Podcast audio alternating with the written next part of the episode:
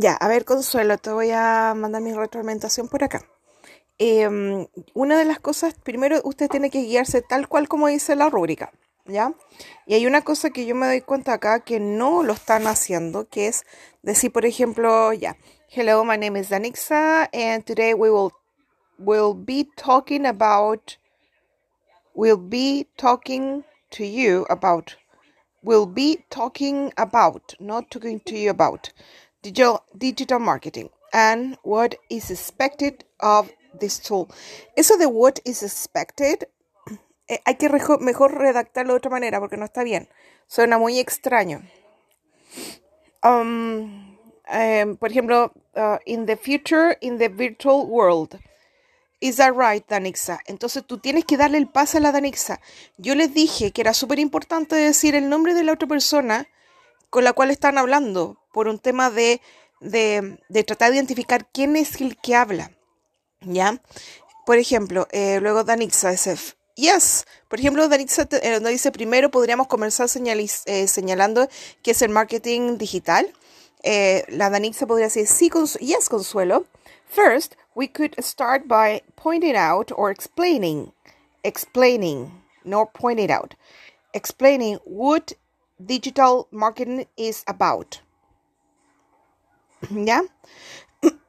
Today, uh, it has become, falta el sujeto, it has become, eh, porque está el, el, adverbio, pues has become y el, es el verbo, y ante el verbo falta el sujeto. As an effective tool. and the process the, and a process facilitator from for domestic and international trade, ya. Um, entonces, cuando te hace el pase a ti, Consuelo, donde dice, además hay que destacar, um, la Danixa podría decir, eh, what do you think about this, Consuelo?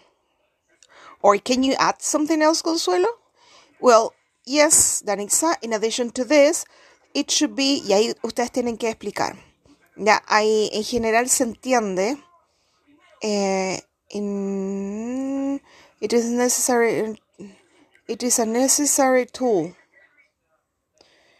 entre es una herramienta necesaria that that helps to increase lo que lo que ayuda a aumentar ¿no?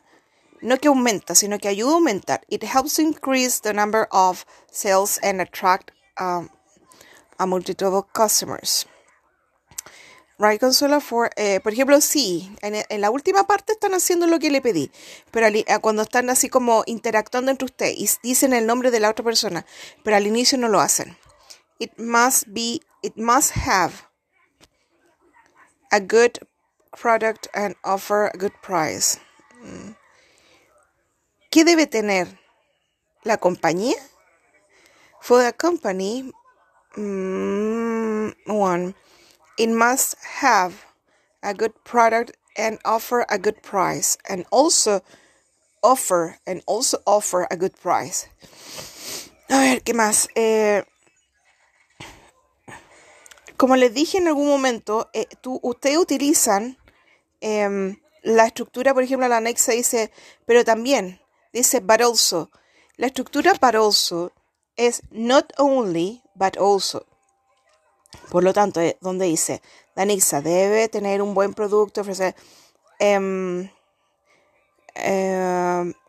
it not only must have a good product, but also must offer, porque arriba habla de offer y offer abajo, entonces es como cuidado, como mucho offer, offer.